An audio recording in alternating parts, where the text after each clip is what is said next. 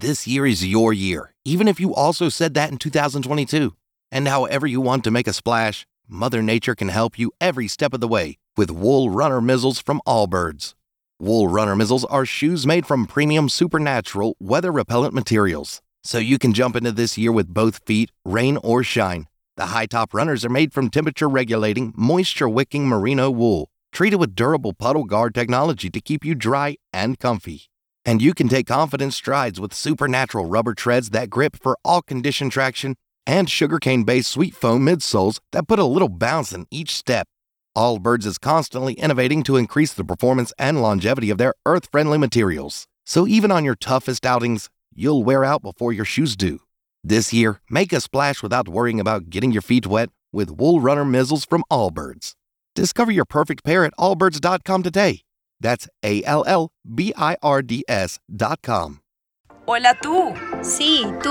Yo soy Yuyu. Y yo, Abby. Y queremos darte la bienvenida a un nuevo capítulo de Curioseame.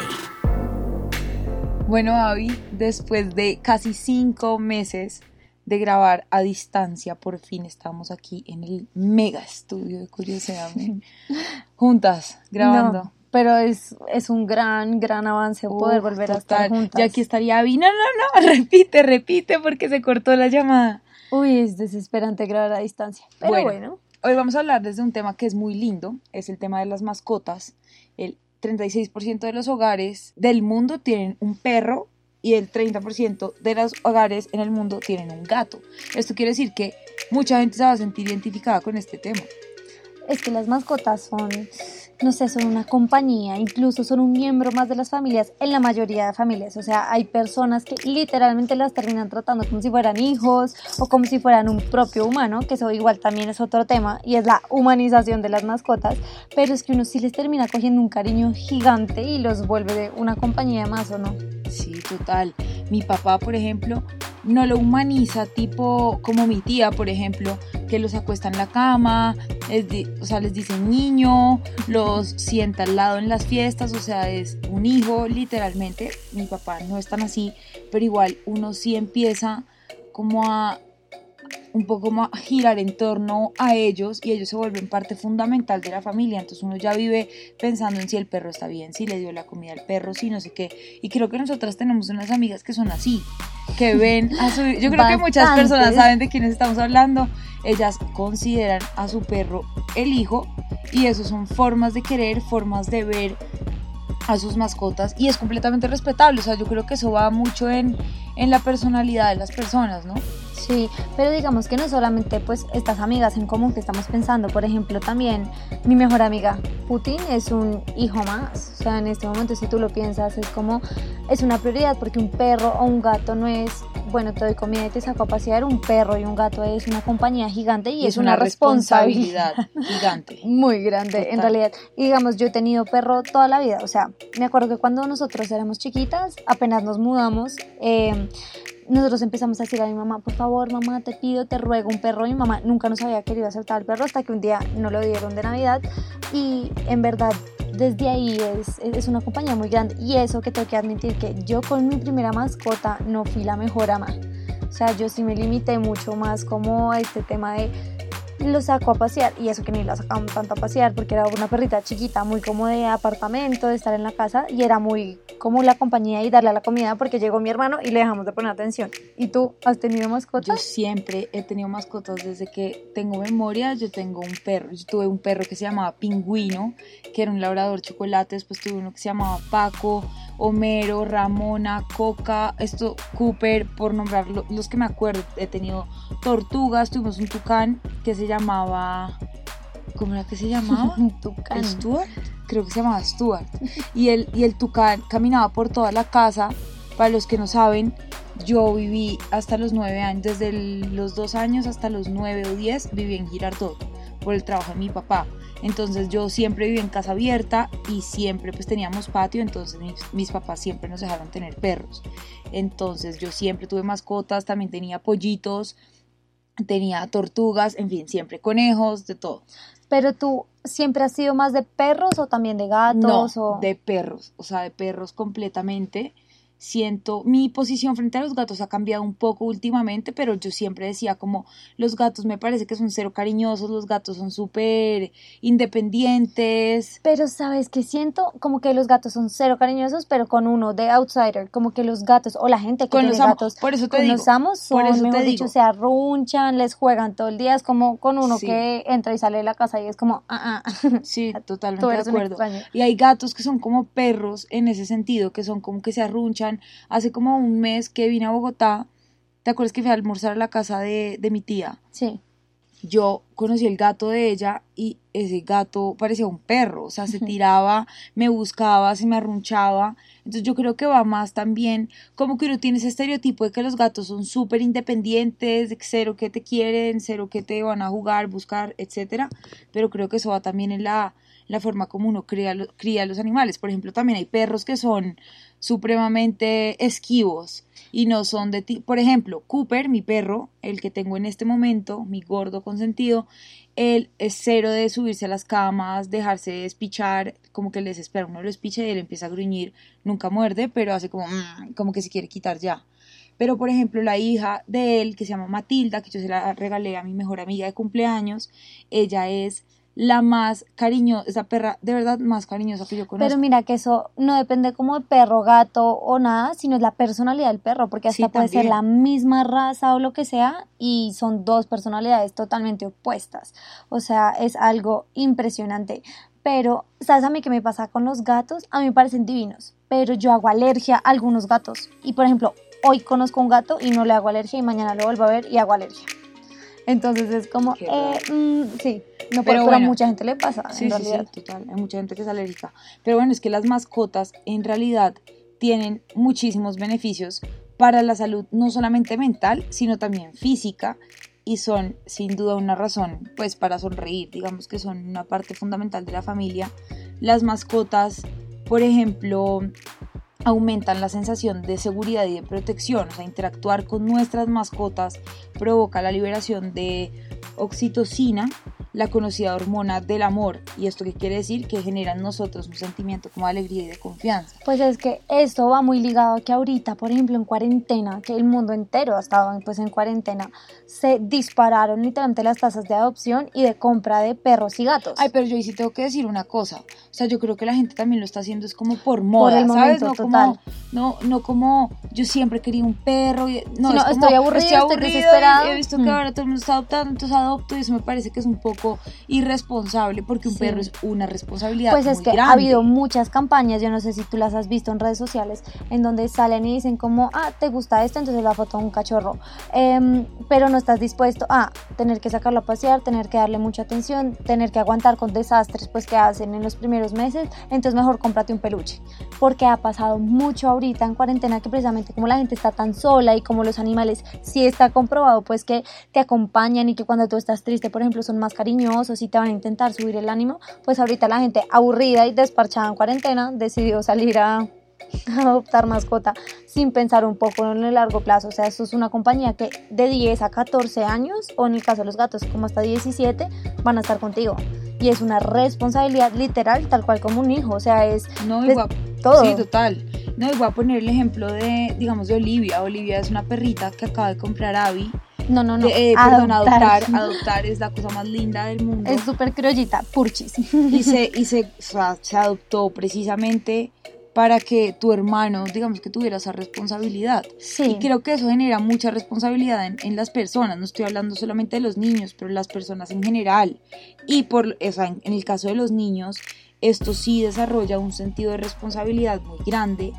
eh, de compañía, De compañía de también. mejor dicho, de como de amor y de afecto, pero es cierto que es una responsabilidad gigante. O sea, nosotros tal cual sentamos a mi hermano y le dijimos, mira Fede, si tú de verdad quieres un perro, tienes que saber que estos son divinos, son la cosa más linda, te llena de verdad del alma, pero tienes que saber que es una responsabilidad gigante. O sea, ya tienes que tener también en cuenta que tienes que tener sus necesidades por encima de las tuyas. Por ejemplo, a ti te da pereza pararte un fin de semana temprano a sacar al perro. El perro necesita salir. O sea, o le te tienes que parar igual, nada de quedarte en tu casa como a ver eh, acostado viendo televisión si el perro quiere que, no sé, tiene que comer o que juegues con él. O sea, es un tema de verdad que es muy heavy, pero la gente siento que le ha perdido un poquito como el cuidado y la responsabilidad también a los animales solamente por la moda y eso pues no sé. No, pero por ejemplo, yo escuché a tu papá hoy diciendo como, no, pero Federico estaba más responsable y hoy se levantó temprano a sacar al perro y no sé qué. Entonces creo que eso sí, sí es, es muy bueno. Además hay otra cosa y es un beneficio muy grande para los niños y es que el sistema inmunológico se vuelve más fuerte. Sí. Porque cuando uno está expuesto a animales, está expuesto, está expuesto a bacterias, está expuesto a todo eso, uno genera eh, mecanismos de defensa, defensas, y todo eso hace que tú te enfermes menos, seas más fuerte, más fuerte también en, digamos que en el tema de como de las relaciones, como de relacionarte con los demás, porque uno crea como ese sentimiento de empatía con los demás, ¿no? Como de, de, cariño. Sí, y no solo eso, sino que también te está enseñando rutinas, o sea, de una u otra forma, de igual tienes que empezar a tener rutinas, por ejemplo, para sacarlo a pasear, para que queme su energía, e incluso está comprobado que en el 54% de los casos de la gente que saca al perro han comprobado que tienen mucha más energía en el, el, día y esto lo revela un estudio por la American Heart Association. Entonces, en realidad es algo oh muy interesante. God. Oh my God. no, y esta misma investigación también estudió el caso de 397 niños que desde su nacimiento hasta el primer año de vida estuvieron, digamos, rodeados de animales y se descubrió que aquellos que tenían contacto con estas mascotas eran más saludables. ¿Sabes acá yo que siento que pasa mucho, tanto con los animales como con los niños? Y es que cuando tú sobreproteges a un Uy, niño total. o a una que no mascota, que no se ensucie, que no sé qué. que no Como, se caiga, ajá. ay, se cayó, no, ¿qué le pasó? Total, que se caiga, que se raspe, que se ensucie, porque esa es la vida.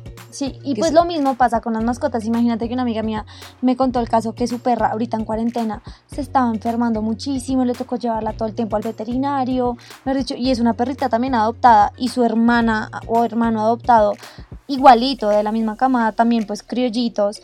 Él vive en Sopó, mejor dicho, en una finca, mucho más guerrero, no sé qué, y mi amiga le tiene saco para el frío, le tiene no sé qué, y adivina cuál de los dos es el que se la pasa enfermo en el, en, pues en el veterinario, No, la pues. que la tiene cuidada todo el tiempo, y el veterinario le dijo, mira, ahorita en cuarentena me ha pasado que se han enfermado los perros un 200% más. ¿Por qué? Porque les están dando mucha atención, están al lado de sus dueños todo el día, entonces están como demandando su atención y no sé qué. Y esto lo que les está haciendo es literalmente que se les bajen más las defensas y que sean perros consentidos. Muy Claro, curioso, ¿no? sí. No, yo, o sea, un perro callejero, yo creo que si tú le haces exámenes y coges un perro consentido y le haces exámenes, te aseguro que va a estar mejor un perro callejero. O sea, a ver, estoy dando un caso extremo, pues, pero lo que te quiero decir es que cuando uno está expuesto como a las situaciones cotidianas, uno desarrolla como todos, digamos que todos esos mecanismos de, de protección que te van a hacer una persona más, más sana. Pero bueno, igual los niños no solamente son los únicos que se ven beneficiados por la presencia de las mascotas. Las personas mayores, por ejemplo, a mis abuelos les recomendaron eh, tener cerca animales porque esto en general a las personas de cualquier edad no solamente son compañía, sino que también son un apoyo incondicional y digamos que avanzada, a la avanzada edad ya las personas empiezan a sentirse más tristes, ya necesitan como más atención, más como que alguien esté ahí y, ese alguien puede ser un perro, porque un perro siempre se dice que es el mejor amigo de- del humano y yo estoy completamente de acuerdo con eso, como que los animales en realidad sí son una compañía gigante.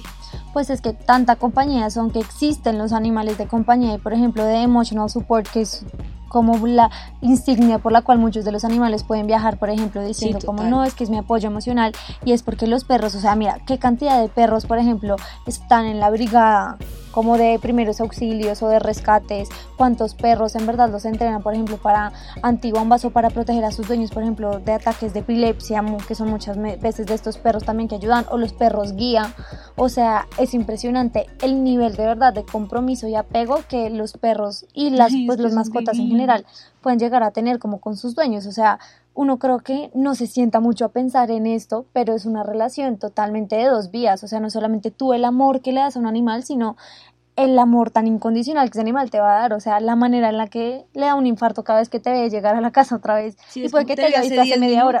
Total. Decir. Te, te vi hace 10 minutos, igual te muevo Te la cola como y si me estuviera dando un infarto y como si no te hubiera visto hace un año. Eso es lo más lindo, como ese amor incondicional, uno lo regaña porque te orinaste ahí, pero porque te ensuciaste, por ejemplo, a Cooper. Todo el día lo regaño porque lo bañamos y él se va al patio, se mete a la piscina, se revuelca en el patio, en la arena y llega, él es blanco con gris y llega negro con negro. Entonces siempre es como. Bueno, pero es que los "Cooper, animales se ¿tú parecen a sus haces?". dueños, ¿no? Y Cooper, y él es como, baja la cola, y uno le dice mentira, mentira, o algo así, y ya te levanta la cola y es como, no me ¿sabes? Como que son súper agradecidos y son muy nobles. Pero también es de personalidad, ¿no? O sea, mi perrita, como les decía ahorita, es Olivia, es una loquilla. O sea, ella en verdad es divina, es hermosa, pero es una salvajita. O sea, entonces Se empieza a parecen a jugar. sus dueños, ¿viste? Ahí sí, ahí bueno, sí. me quedo con lo divina y hermosa. y de verdad es hermosa, pero es un desastre, se hace pipí, popó todavía por toda la casa. Eso mejor dicho, uno empieza a jugar con ella, empieza a gruñir y se pone loca. O sea, Pero es- es que, ¿sabes qué pienso? Que ella tiene muchas voces de, de comando. sí. Y un perro siempre le hace caso como... O sea, una, un- a un perro siempre es como una o dos personas las que le enseñan. imagínate, Pero es que somos aquí son seis siete personas. enseñándole. O sea, imagínate, uno le dice, haz Sí. pipí acá, el otro, no hagas popo acá, el otro, no sé qué, no sé qué acá. Es como, me están Mm. chiflando, cállense todos, yo veré dónde hago pipí, yo veré dónde Sí. hago popo, no me jodan. No, y eso es otro tema. Está este debate de perrito adoptado versus perrito qué comprado, dices de gato.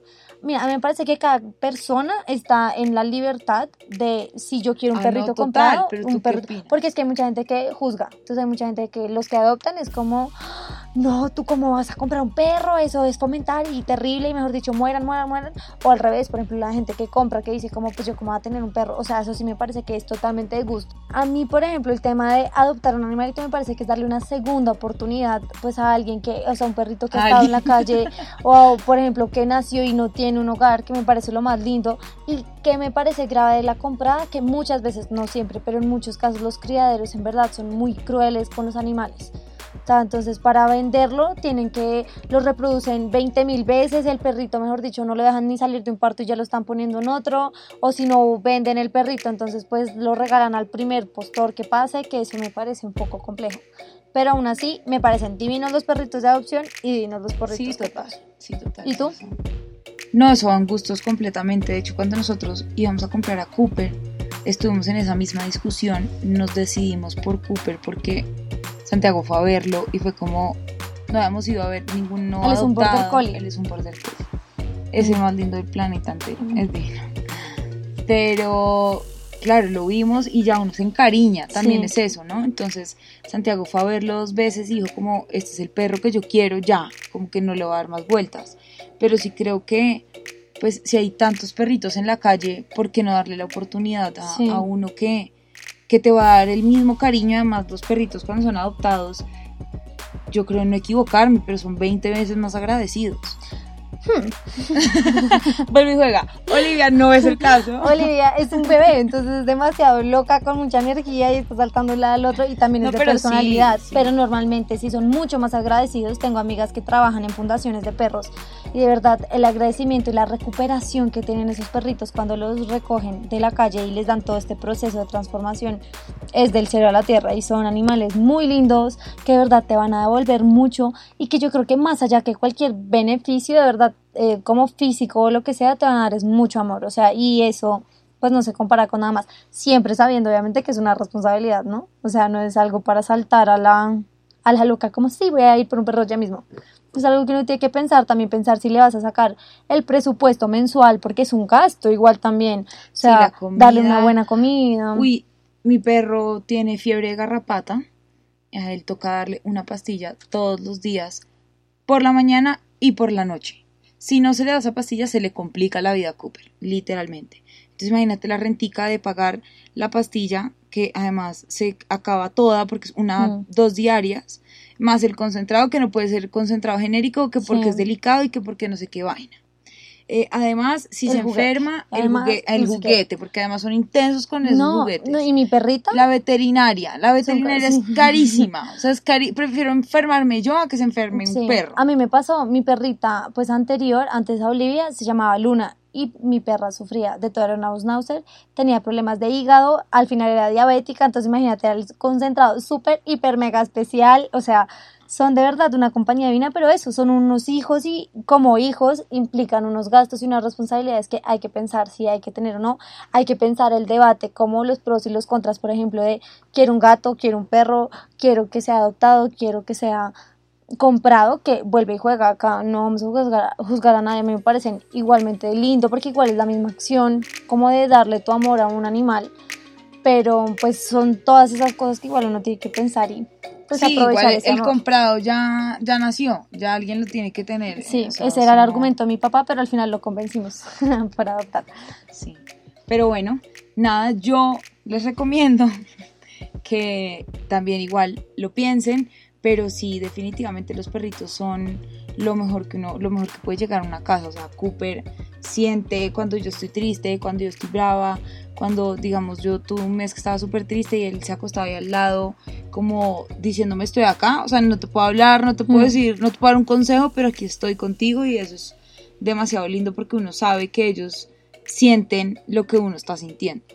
Entonces, nada, si pueden tener un perrito, si se van a comprometer, adelante. Creo que es una experiencia. el compromiso lo es que una experiencia, wow. Es una experiencia muy chévere, uno se encariña un montón y nada.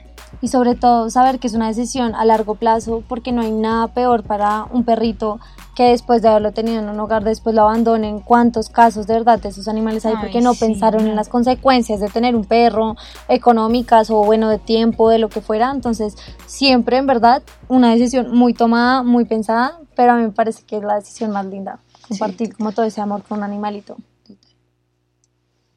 Esperamos que te haya gustado tanto como a nosotras. Si quieres saber más sobre este y otros temas, te invitamos a que nos sigas en nuestro fanpage de Facebook y nuestra cuenta de Instagram, Curioseame Podcast, y que puedas decirnos de este tema, Curioseame. Chao.